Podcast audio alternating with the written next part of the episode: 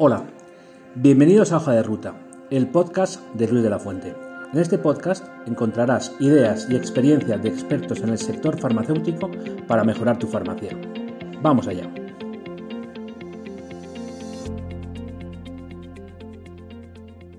Hola, eh, buenas a todos. Eh, bienvenidos al podcast de Luis de la Fuente, que es el quinto que hacemos este año 2023.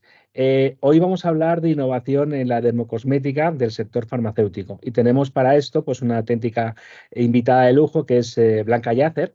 Eh, Blanca es titular de una farmacia en Benidorm y fundadora de la marca Telaf. es vocal de Dermo en el Colegio Oficial de Frontera de Alicante, profesora de máster en UMH de Elche, AMIR, asesora de la industria, colaboradora de cientos de medios de colaboración. La verdad es que es una persona eh, muy, muy conocida y muy, muy respetada en todo lo que es el mundo de, la farmacia y de la dermo. Eh, Blanca, como titular de la, de la, farmacia, de una farmacia después de, de, varios años, digo, no muchos porque eres muy joven, pero sí de algunos años, has vivido en tus propias carnes la evolución del sector en el último tiempo. Pasamos de un momento, pasamos por un momento muy promocional, pero de alguna forma empieza a haber de nuevo ecos de la importancia que tiene la parte asistencial de la farmacia. ¿Tú cómo lo ves? Buenas, Luis. En primer lugar, agradeceros el haber contado conmigo, vuestra confianza y vuestro apoyo eh, durante muchísimos años, ya que tenemos de relación. Y en cuanto a la pregunta que tú me estás haciendo, Luis, pienso que sí que es verdad que en los últimos, o ha habido unos años que quizás eh, la farmacia ha tenido un punto de vista más promocional, pero yo creo que en esta última etapa eh, tenemos todos eh, puesto el punto de mira. Sabemos que nuestro valor añadido es esa parte asistencial de la farmacia, que lo que nos diferencia es ser profesionales sanitarios, que tenemos un grado de confianza y de apoyo de la población y la ciudadanía muy potente y que esa parte asistencial es nuestro valor añadido y diferencial. Y yo creo que todos los compañeros nos estamos dando cuenta de esto, intentamos desarrollarlo al máximo y que sea lo que nos diferencie. Totalmente, yo estoy 100% de acuerdo contigo. Estamos en un mundo de, hablamos ahora de un palabra que es la omnicanalidad, que ya todo el mundo conoce, todo el mundo asume. Estamos en un momento de, absoluta competencia eh, y dentro del mundo de la dermo más si cabe porque es un mundo apetecible, atractivo y deseado. ¿Cuál crees que es la clave para que la farmacia se posicione en el lugar que le corresponde en el cuidado de la salud y se diferencie de otros canales que cada vez le están haciendo más daño? Pues mira, Luis, yo creo que has dicho cosas muy importantes eh, al, hacerme la pregunta y es que realmente la dermo, eh, el cuidado de la piel está de moda. Eh, si miramos datos de estampa, realmente somos el tercer canal dentro de esa omnicanalidad. La oficina de farmacia es el tercer canal de, compra de productos y muy igual con selectivo. O sea, tenemos grandes superficies, selectivo y farmacia casi a la par que selectivo. Y yo creo que cada vez el cliente, el paciente, como le queramos llamar, confía más en nuestro consejo, en nuestra recomendación. Entonces creo que ahí tenemos grandes cosas por las que diferenciarnos y por las que luchar, que es, eh, pues bueno, esa profesionalización, el que somos un centro sanitario y eso yo hago de Juana de Arco y es mi cruzada, realmente tener en cuenta que somos establecimientos, que queremos vender mucho, que somos empresas, que queremos grandes rotaciones, pero que somos un centro sanitario. Y eso, esa cruz verde que nunca se apaga, que decíamos, es lo que nos va a diferenciar. Y creo también, Luis, que está cambiando mucho el concepto de, bueno, que el cuidado de la piel, la belleza es fundamental. Todos queremos estar jóvenes eternamente, lucir nuestra mejor cara, nuestra mejor piel, pero que la salud de la piel es una cosa que cada día tiene más importancia. O sea, hay datos que revelan no solo esa confianza del paciente y del cliente en nosotros y en nuestro criterio, en nuestra profesionalidad, pero que la prevalencia y las alteraciones cutáneas cada día van en aumento. La población cada día envejece más eh, estamos más medicados por muchísimas cosas. Hay muchísimos efectos adversos de medicamentos en nuestra piel. Hay enfermedades sistémicas que tienen afectación cutánea. Entonces, cada día el cuidado de la piel eh, cobra más importancia, pero en el concepto de salud. Luis, o sea, si una piel sana, es imposible tener una piel bonita y una piel bella. Y eso yo creo que la gente lo sabe y se acerca a nosotros en ese cuidado de la piel, en esa dermofarmacia, en esa cosmética, en ese tipo de asesoramiento. Me, encanta que digas esto porque la verdad, eh, yo creo que la categoría Dermos es una de las categorías que es la, probablemente dentro de, quitando la parte de OTC, por supuesto, quitando la parte del medicamento, es, es la categoría que más frecuentemente selecciona y elige se quiere especializar en una farmacia. Pero yo creo que con esta competencia tan grande de la que estamos hablando, realmente el motivo por el cual una farmacia puede especializarse y triunfar es si partimos de que eh, la piel efectivamente tiene que estar sana, la piel tiene, que, tiene, tiene patologías, tiene problemas eh, cutáneos y si no somos capaces de especializarnos en, en, cómo tratar una dermatitis, una psoriasis, un acné, de nada sirve lo demás, porque lo en eso sí que somos únicos, en eso sí que somos líderes, en eso sí que somos, nuestro conocimiento de personalidad es lo que nos va a hacer que estemos especializados. Lo demás, lo demás viene por consabido y por consecuencia. Pero yo creo que está la, la, la clave Ahí está la clave, para mí está la clave. Yo siempre digo, Luis, que al final el, paciente, el cliente es muy infiel, ¿no? Por naturaleza. Y si tú y yo queremos un contorno de ojos o cualquier otra cosa, igual lo compramos hoy en la farmacia, otro día en una gran superficie, en el mercado del lujo, en el selectivo, pero al final cuando una madre tiene un bebé atópico o una madre o una chica tiene una rosácea, va a confiar en nosotros, no va a ir a preguntar a otro sitio. Entonces, eso es por lo que tenemos que luchar, en lo que tenemos que ser conocedores al máximo nivel, recomendadores de conocer todos los productos, todos los activos que tenemos. Entonces, esto es nuestro valor, como tú dices, el resto viene por sí solo. ¿Y tú crees que la farmacia española en general está siguiendo este camino para generar este valor asistencial en dermo tan necesario? Pues yo creo que eh, nos falta mucho por hacer tenemos mucho que aprender y en eso estamos, en formarnos, en especializarnos, en tratar con otros compañeros, pues bueno, en congresos, en, en, en ponencias, en jornadas, para realmente conseguir eso, lo que tú muy bien has dicho. O sea, hay que formarse al máximo nivel en todas alteraciones, en todas patologías, en todas prevenciones. Y yo creo que eso es lo que estamos viendo y en ello estamos, em, estamos todos en especializarnos en ese sentido porque es nuestro valor añadido diferencial. Entonces creo que somos conscientes, cada día más compañeros, más farmacéuticos, pero que todavía nos falta caminito por hacer en ese sentido. Ok. Eh, entiendo que en una farmacia, por supuesto, para esta especialización, esta el equipo es una parte fundamental. ¿Cómo gestionas tú la parte humana? Que normalmente, además, en una farmacia, no nos engañemos, es la parte más compleja. La, más, la más compleja, ¿no? Porque, mira, yo lo he comentado con muchísimos compañeros con los que, bueno, pues tenemos relación y nos vamos viendo.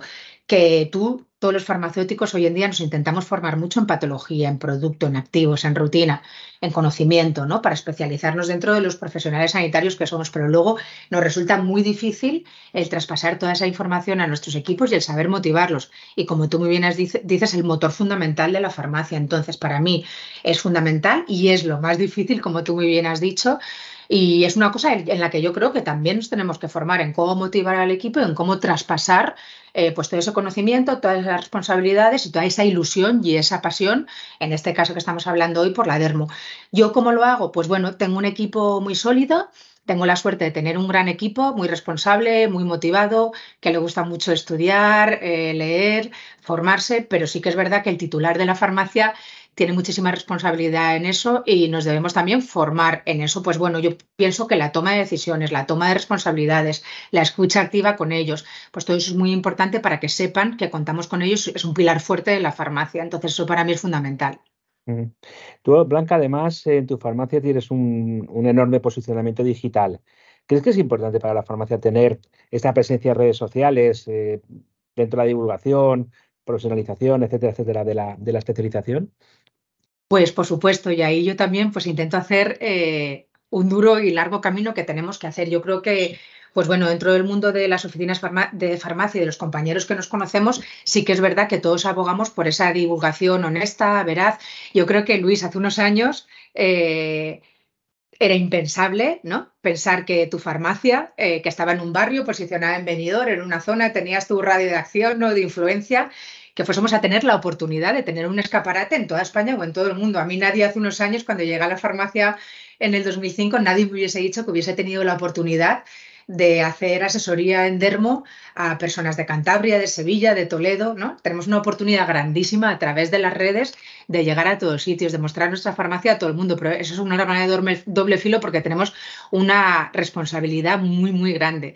Y encima, ¿qué es lo que pasa? Pues que al final cada persona somos diferente y según cómo tú hagas las cosas en redes, pues bueno, llamamos más o menos la atención. Y bueno, mi forma de ser quien me conoce es, pues bueno, y por mi trayectoria, como tú has dicho antes, la vocalidad de Dermo, al ser profesora de máster, pues mi divulgación es muy seria, muy, intento que sea muy cercana, pero pienso que los farmacéuticos tenemos una responsabilidad muy grande en cómo divulgamos y en cómo nos mostramos a los demás en redes. Y hay ciertas cosas pues que creo, en cuanto a la información, creo que toda la que damos, Luis, Luis es bastante veraz, pero bueno, que no todo está permitido, también pienso yo. Estoy totalmente de acuerdo. La verdad es que, eh, ya que lo dices, eh, Bueno, ya más o menos ya me, estás eh, definiendo tu, postura.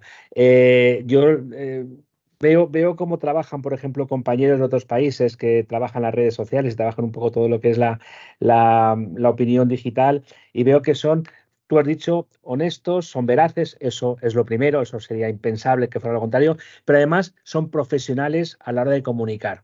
Yo no estoy, la verdad es que con todo respeto a cualquier tipo de actuación que haga cualquier profesional, compañero, pero a mí hay cosas efectivamente que van un poco ya off the record. Ya eh, creo que nos pasamos a veces para intentar eh, acudir a un público más joven. Yo creo que tenemos que ser profesionales y serios. Pero es mi opinión, lógicamente, con respeto a todos. Entonces, bueno, mm, me alegra que compartas un poco esta, esta visión. Eh, bueno, eh, dentro de lo que es lógicamente el consejo, el asesoramiento que tienes que dar en la, categoría, eh, me imagino, bueno, creo que das mucha importancia a todo lo que son los protocolos de actuación. ¿No es así? Sí, por supuesto. Pienso que los protocolos de actuación farmacéutica eh, es una herramienta fundamental porque antes hablábamos del equipo, de todo el conocimiento que podemos tener tú y yo, pero luego eso hay que traspasarlo. Entonces los protocolos son una herramienta, te dan un camino a seguir, esos puntos básicos que debes de hacer en esa dermasoría, en esa actuación farmacéutica cada vez que tenemos una consulta sobre el cuidado de la piel o sobre salud cutánea. Entonces es muy importante, y eso también tengo que decirlo desde el Consejo, a través de la Vocalía Nacional de Dermofarmacia, ahí se hace muchísimo trabajo, Luis, porque mira, en el 2018 se presentó en el Congreso Nacional de Burgos pues un protocolo generalizado de cuáles son los pasos que debemos seguir en un servicio profesional de dermofarmacia, ¿no? En esa parte muy asistencial de la farmacia, todos esos pasos que debemos seguir cuando un paciente entra en la farmacia ante un problema de salud cutánea o ante una consulta de cuidado de la piel. Y hay cosas que no se nos pueden escapar, pues bueno, cómo se entrevista al paciente, si toma medicación, si ha sido diagnosticado. No debemos olvidar, Luis, pues eso, que nosotros no somos dermatólogos, que podemos detectar que algo está pasando, pero no debemos diagnosticar, sino que debemos derivar. Entonces, en todas esas cosas se hace mucho hincapié y protocolos generalizados está muy bien. Y luego, a través del Consejo, eh, por la Vocalidad Nacional de Dermo, se hacen, se han hecho, Luis, y eso está colgado en la página web del Consejo, eh, protocolos de actuación farmacéutica ante las principales consultas de salud cutánea. Hemos hablado de dermatitis atópica, de rosácea, de acné, que no debemos olvidar que todas alteraciones y problemas de salud no solo tienen una merma en la calidad de vida física, sino también emocional y psicológica del paciente, con lo cual es muy, muy importante y le debemos dar la importancia que tienen. Entonces, en la página web del Consejo hay colgados todos estos protocolos por los que tú me estás preguntando en las patologías, con una breve introducción de la patología, con la sintomatología, con el tratamiento farmacológico, eh, no farmacológico, con la derivación, con casos prácticos. Entonces, yo para mí es muy importante que los titulares lo sepamos, que lo compartamos con el equipo de la farmacia, porque pienso que son herramientas muy útiles para que, pues para que las 22.000 farmacias españolas demos el mismo mensaje y vayamos todos alineados ante problemas de salud, con eso, con información veraz, probada, con aval científico, contrastada, de que ese debe ser el camino a seguir. Muy bien. Y dentro del mundo de la dermo, eh, ¿cuáles serían un poco los básicos a nivel de los servicios que una farmacia, servicios asistenciales, de mantenimiento, de seguimiento? ¿qué es, ¿Cuáles son los básicos que una farmacia debería trabajar si quiere especializarse realmente?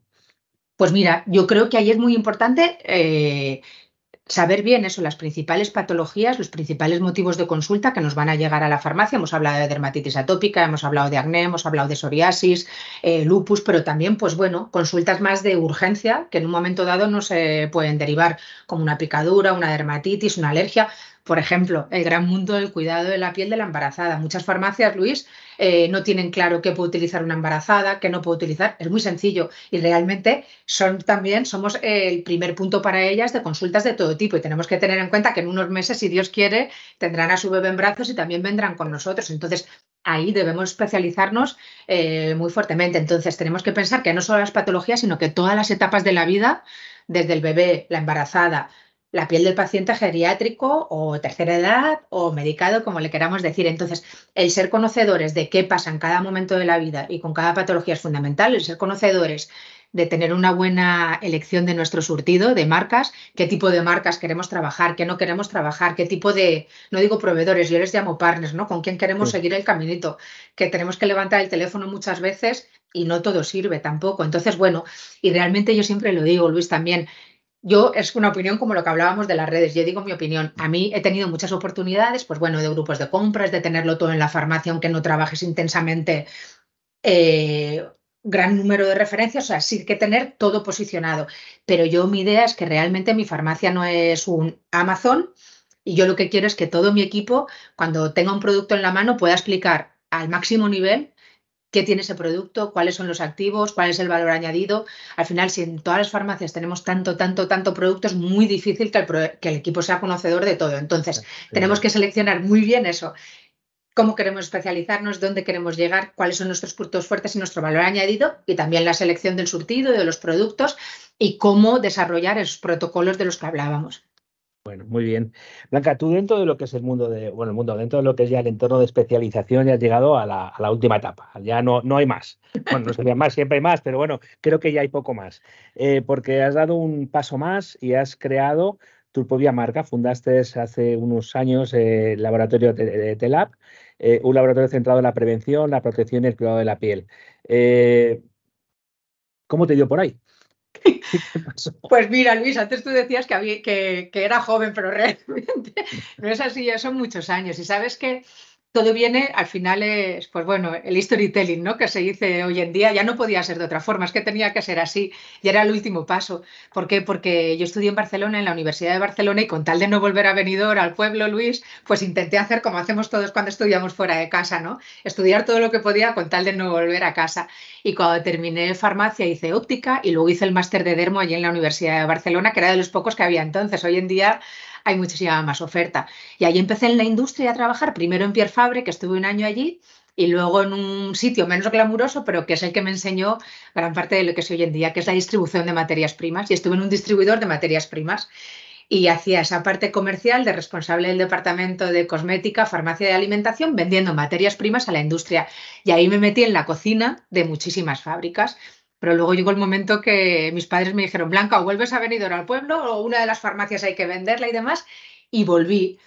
Y luego ahí, pues ya eso, me empecé a relacionar con laboratorios, asesorarles, empecé con la vocalidad de dermofarmacia del Colegio de Alicante, empecé pues eso a través de jornadas, de ponencias, a tener relación y a conocer a muchísimos compañeros y asesorarles en, pues bueno, cómo especializarse en dermofarmacia en cuanto a productos, a patologías.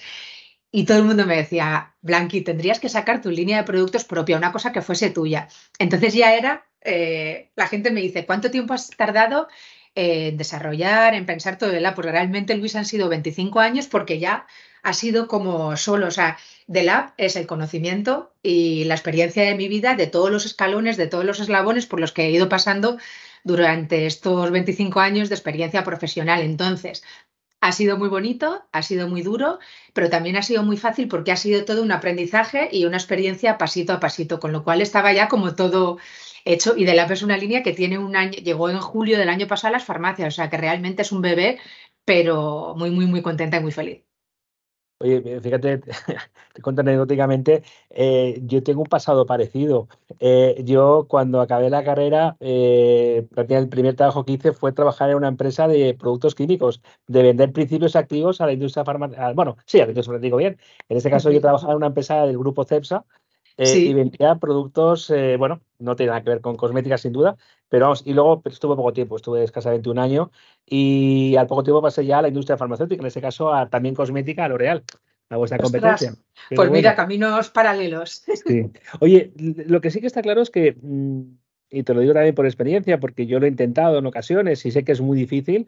¿Cómo fueron los primeros pasos eh, dentro de lo que es el lanzamiento de una marca? Los, primeros pasos los sigues dando porque llevas un año, pero son complicados siempre porque te encuentras con el producto, has hecho estudios de mercado para ver qué tipo de producto, qué tipo de marca, qué tipo de tal, cómo posicionarla, pero luego tienes que lanzarla. ¿Y cómo son estos primeros contactos? ¿Cómo lo consigues? Que es muy difícil. Pues Mira, como es lo que te decía Luis, como realmente ya llevaba mucho camino hecho eh, asesorando y colaborando con otros laboratorios nacionales potentes, pues bueno, eh, tenía mucho contacto con muchísimos compañeros con los que gracias a, a colaborar y asesorar a otros laboratorios ya había no solo tenido un contacto profesional, sino que tú lo sabes bien, al final este trabajo nuestro hace que realmente hagan grandes amigos, ¿verdad? Y, y, crees un vínculo muy bonito, ¿no? Nuestro trabajo, además de disfrutar y de ser nuestra ilusión del día a día, que yo creo que es muy importante, hace que entre nosotros, esa red que, que somos, pues bueno, eh, entablemos grandes amistades y que vayas de un sitio a otro y siempre tengas amigos eh, esperándote. Entonces eso ya lo tenía. Y luego realmente también, pues bueno, creo que ha sido todos estos años el tener muy buena relación, eh, pues no solo con todos los colegios, con el consejo, con el que también colaboro intensamente. Eh, sino también con muchos laboratorios. El estar relacionada con muchísimos laboratorios que habían, pues me habían llamado muchas veces para colaborar, para webinars, para podcasts, para cosas, pues bueno, hace que tengas todo el sector, todos los eslabones, pues bueno, eh, muy a tu lado. Y cuando en Infarma de Madrid eh, de, de, 2021 lanzamos The Lab, pues bueno, 2022, perdona, ahí estaba todo el mundo, la industria, las farmacias, los compañeros, entonces he estado realmente muy apoyada, que sí que realmente el lanzamiento, el desarrollo, las pruebas, ha habido mil problemas, pero mil problemas de laboratorio, como si dijésemos, y lo típico de desarrollo del producto, pero son cosas que tienen que pasar, ¿verdad? Y que también te enseñan que no todo es tan fácil, pero vamos. Muy bien. ¿Tienes un equipo ahora grande? ¿Cuánta gente trabajáis en la, empresa? Pues mira, eh, somos... Eh, Delab no tiene red comercial, Luis, eh, no tiene ninguna red comercial, sino que realmente todos estos años es lo que hace que Delab esté en el mercado y que sea pues a través de las redes, a través de los congresos y a través de compañeros quien se interesen por empezar a trabajar Delab y por esa filosofía de Delab de dar a tus pacientes de la farmacia esos conceptos, esos pilares básicos de, tú lo has dicho muy bien, de prevención de la piel, de construcción de una piel de calidad desde el primer momento, de protección, eh, de reparación. Entonces, bueno, el equipo de Delab es muy es muy escueto, ¿vale? En desarrollo podemos estar seis personas, dos en marketing, dos en almacén, dos en administración y una product trainer que es la que está en contacto eh, diario formando a todas las farmacias. Nosotros, yo para mí, como te puedes imaginar, la formación es súper importante. Entonces, todas las farmacias de lab eh, tienen formación eh, en los turnos que sea necesario y única y exclusiva para tu farmacia, para tu equipo, para todas las personas del equipo. Y en cuanto yo tengo la oportunidad, Luis, de ir para arriba, para abajo, por congresos, por cosas, intento acercarme a todas las farmacias porque además es una cosa que me encanta. Me paso la tarde o la mañana con ellos, hacemos algún taller, alguna cosa. Y es lo que te decía, pues de Lab eh, me ha traído muchísimas alegrías, muchísimas, eh, y entre ellas, pues estar en contacto con más compañeros y establecer un vínculo y una amistad súper bonita. Entonces, bueno, en cuanto puedo, pues me desplazo con cualquier excusa a estar un ratito con las farmacias de Lab. ¿Y cuáles son los, los próximos retos que tienes ahora con la marca? Pues bueno, como tú has dicho, hay muchos porque realmente somos un bebé, pero sobre todo, sobre todo, sobre todo, eh, atender y seguir cuidando y mimando mucho. Yo creo que una de las cosas de, de Lab es que es un apoyo eh, único y absoluto a la farmacia física. Yo intento hacer una cosa, Luis, en cuanto a formulaciones, activos, a formas galénicas, a modo de trabajar de gestión, intentar hacer con Delab lo que a mí me gustaría que en mi farmacia, en la farmacia Blanca Yacer, hiciesen conmigo los laboratorios. En cuanto a referencias, a mí muchas veces cuando hay tantos lanzamientos, tantos lanzamientos, no solo por el inmovilizado, por el stock inmovilizado que tiene, sino porque también para los equipos es muy difícil cuando un laboratorio nos hace tantos lanzamientos, tantos lanzamientos, tener claro, hay unas cosas que canibalizan a otras y cada vez el lineal se complica más, con lo cual yo con Delab quería una línea muy sencilla, que fuese fácilmente recomendable por los equipos, que fuese muy intensamente formulada en cuanto a activos, o sea, que fuesen fórmulas muy eficaces, pero muy fáciles de recomendar que el margen fuese bueno para la farmacia, que el precio fuese asequible para los bolsillos medios y sobre todo, pues eso, seguir apoyando y todo lo que yo he dicho siempre, que nunca me gustaría que hiciesen los laboratorios o que hacen los laboratorios con nosotros, pues eso no hacerlo. Y por ejemplo, por eso mismo, Luis, eh, Lab no tiene página web de venta online.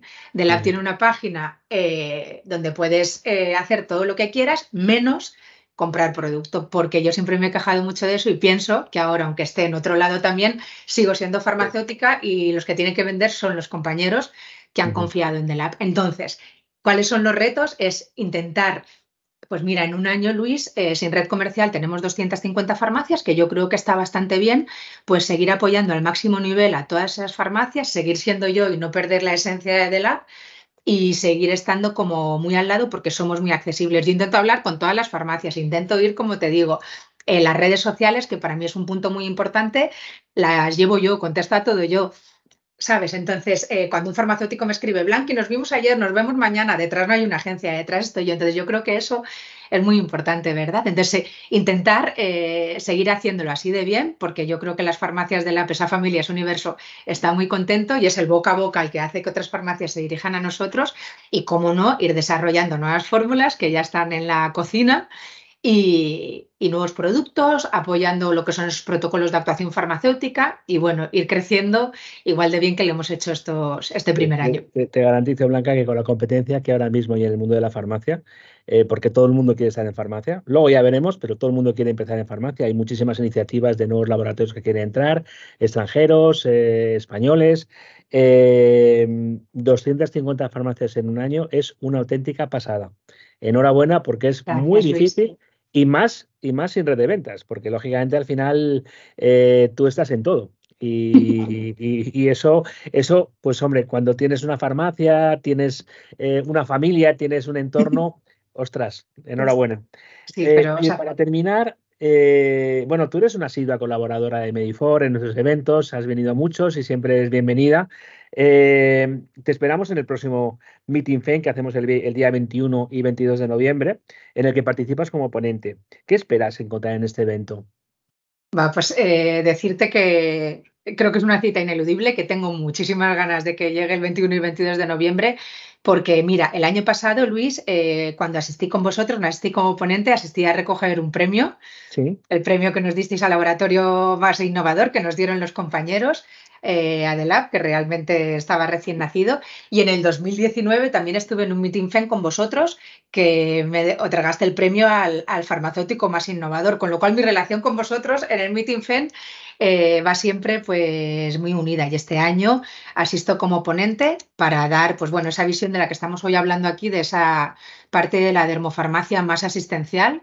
Y para mí es una cita que espero que muchísimos compañeros acudan porque pienso que vamos a aprender muchísimo eh, en cuanto a gestión, en cuanto a equipo, en cuanto a esa parte asistencial que hablamos de la farmacia, y aparte de todas las ponencias y de todos los ponentes que son al máximo nivel, con muchísimos compañeros y grandes profesionales, pues pienso que es una cita que nos da la posibilidad, pues bueno, de ese networking, de esas relaciones, además de pasar un buen rato, de compartir, ¿no? Lo que hacemos todos en nuestras farmacias, de compartir conocimientos, de compartir experiencias, con lo cual eh, no dudo, estoy totalmente segura, Luis, que va a ser todo un éxito como todo lo que hacéis. Bueno, muchísimas gracias. Blanca, es un placer, ha sido un placer hablar contigo. Eh, deseo que tengas, bueno, primero enhorabuena y que, y que sigas cosechando eh, tantos éxitos como hasta ahora. Gracias, Blanca. Muchísimas gracias, Luis. Gracias de nuevo.